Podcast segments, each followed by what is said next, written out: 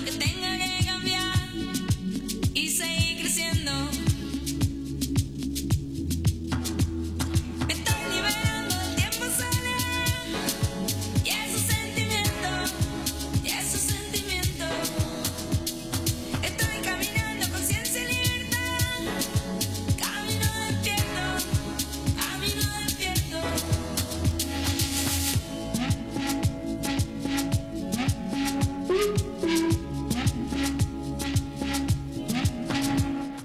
Bueno, estoy probando todo aquí a ver cómo funciona porque algo, algo me tocaron. Bienvenidos, bienvenidas, bienvenides a Ojos Bien Abiertos, segundo programa de este 2022 con un montón de cosas para contarte.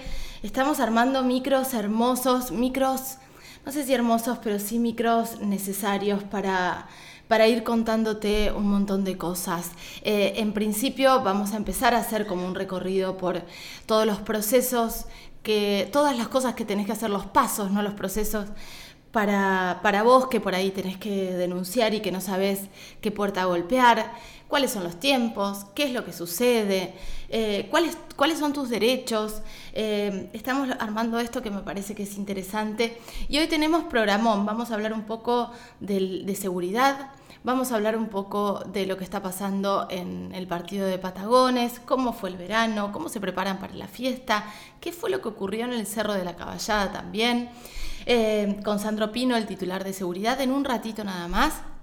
Vamos a estar hablando con Mercedes Ibero, la conocemos todos porque estuvo en la trinchera con el COVID de una manera espectacular, después fue candidata a diputada y ahora está en la Secretaría de Planificación. Vamos a estar hablando de hidrógeno verde. ¿Qué es esto del hidrógeno verde? ¿Cuál es el impacto que se espera en la provincia? Eh, bueno, también tiene un poco de relación con el viaje de la, gobernadora con el presidente, porque van a buscar inversiones que tienen que ver con energías renovables, así que vamos a estar hablando con Mechi un rato.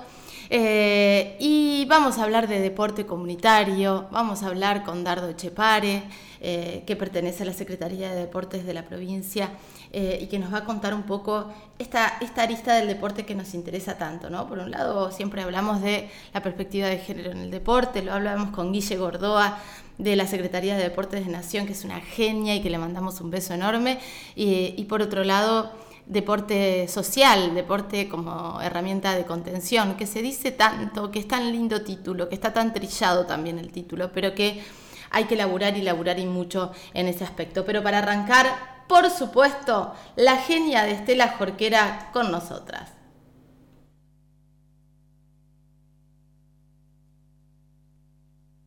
La información de hoy pasa eh, sobre todas las cosas eh, por este hecho ocurrido que me parece que nos pone absolutamente en alertas, este, con inmenso dolor, eh, con alarma, una alarma que se ha encendido en algunos barrios de provincia de Buenos Aires, con esta aparentemente eh, cocaína adulterada sobre la que se está investigando, pero el saldo es extremadamente doloroso hasta este momento y según las informaciones que estamos leyendo a nivel nacional, son 20 aproximadamente las personas que han perdido la vida tras el consumo de este tipo de, droga.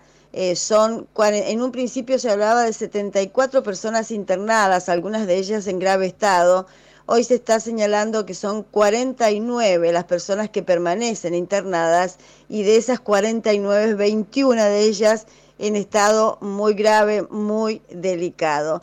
Y por otro lado se está investigando, ¿no? Esta investigación de poder llegar aparentemente a la cocina donde fue adulterada esta, esta droga con este impacto infernal que ha tenido, que hasta el propio fiscal que está investigando señala a pesar de tener la experiencia que tiene este, esta autoridad, señala que nunca ha vivido y se sabe de una situación de estas dramáticas consecuencias por el consumo de droga, a tal punto que ayer llamaba la atención que desde el gobierno de la provincia de Buenos Aires se pedía que eh, se descartara la droga que se había comprado, que no se la consumiera porque se corría este letal riesgo.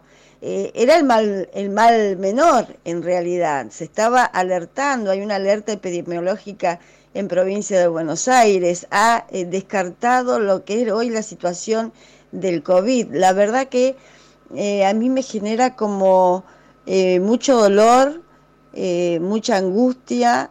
Uno observa a las familias de estas personas que están luchando por la vida y la verdad que es desgarrador eh, pensar que se pueden atravesar esas situaciones, más que nada teniendo en cuenta hoy la, la legislación, que también muchos familiares hacían referencia a esto, que las internaciones se dan eh, por la propia voluntad de, la persona que está padeciendo la adicción. Y la verdad que qué este, persona en esas condiciones va a optar eh, por la internación, este, por lo general no es voluntaria, porque no, uno no ve el problema, el que lo ve es el otro. Y entonces al estar inmerso en esa, en esa situación, ¿quién va a optar eh, por una internación? La verdad que es eh, desgarrador esta situación que se está viviendo.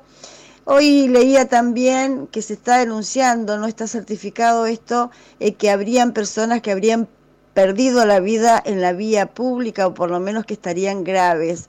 No está confirmado, esto es solo una versión, pero que tenía difusión en algunos medios que estaba chequeando. Lo que sí me parece que eh, mm, es eh, verdaderamente tremendo, es una tragedia la que se está viviendo y ojalá que se dé eh, con los principales responsables, no con detenciones que hubo ayer, que también lógicamente debe haber, porque esto es un marco de investigación, pero son los, los últimos escalones eh, eslabones de esta, de esta cadena de comercialización. Ojalá que se dé eh, con quienes tienen una mayor responsabilidad, sobre todo de quienes eh, son los responsables de haber contaminado a propósito, por error, en este marco de estirar y de ganar más dinero, de, de, sumarle gramos, kilos a, a la droga base de la cocaína que se recibe y ojalá que se dé con esos responsables.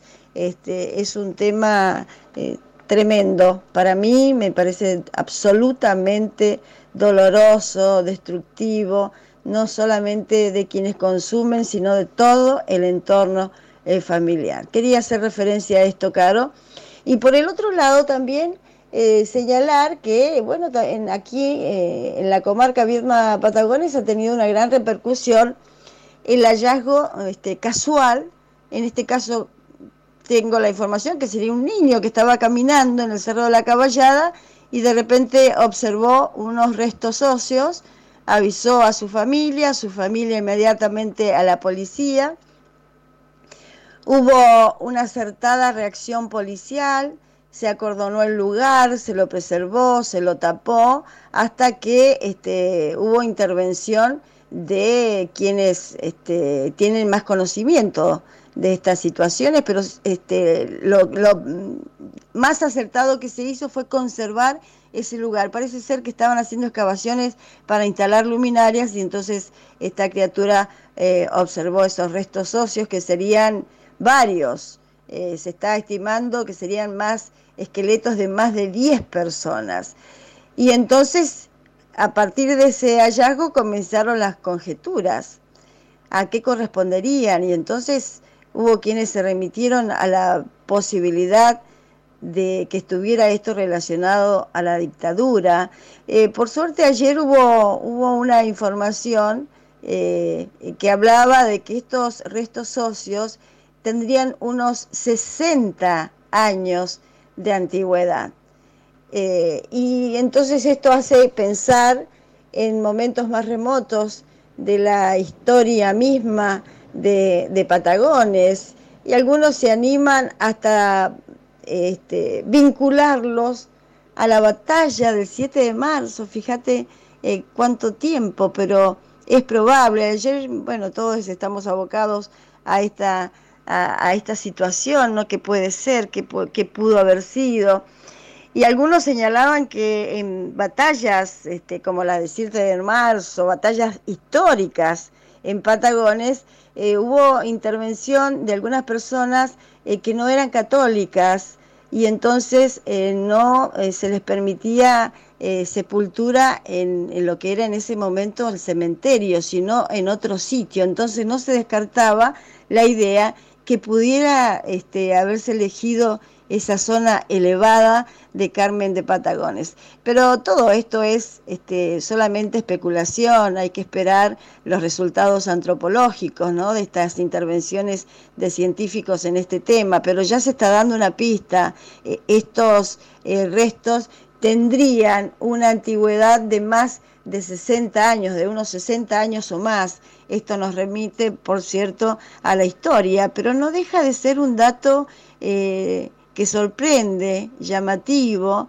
y quién te dice que este, no tenga que ver con eh, la historia misma de Carmen de Patagones. Habrá que esperar, pero quería hacer referencia porque me parece un tema verdaderamente eh, llamativo eh, para todos nosotros aquí y ojalá que tenga que ver con la historia más remota y no con la más reciente, que se descarta eh, con este primer estudio y este primer resultado que está hablando de unos 60 años de antigüedad. Caro, es todo por hoy, ojalá que sea un buen día, que te podamos todos disfrutar hay anuncios de lluvia, veremos si se cumplen o no, pero ojalá que sea un buen día, sobre todo para las personas que están descansando, que han elegido esta primera quincena de febrero para el descanso, que lo puedan hacer y que también, por cierto, puedan disfrutar del río, del mar, de la playa. Hasta la próxima semana. Bueno, ahí escuchábamos a Estela Jorquera con este hallazgo que lo vamos a hablar en un ratito nada más con Sandro Pino, secretario de Seguridad de aquí del Partido de Patagones, eh, a ver cómo siguen las investigaciones y eh, cuáles son las hipótesis que están manejando. Y arrancamos con todo, sí, hace muchísimo calor, hace mucho calor hoy, ¿eh? Eh, pronóstico de lluvia, vamos a ver si la cierta Estelita esta vez. En el 2021 venía, venía rara con, el tema del pronóstico, pero eh, vamos a ver si hoy hay, hay, alguna, alguna llovizna, muchísimo calor en la comarca. Eh, arrancó un nuevo mes y se renuevan también las expectativas que tienen que ver con el turismo, lo hablábamos ayer y, y, me parece que está buenísimo poder pegarnos una escapadita a los destinos que tenemos aquí alrededor. Ayer caminé por la costanera, estaba preciosa, llena de gente, mucha gente haciendo actividad física la tardecita, caminando, corriendo, cada vez más grupos de trote aquí en la comarca. Vamos con un poquito de música y enseguida volvemos con más ojos bien abiertos www.unicacontenidos.tv 96.1. Si jamais j'oublie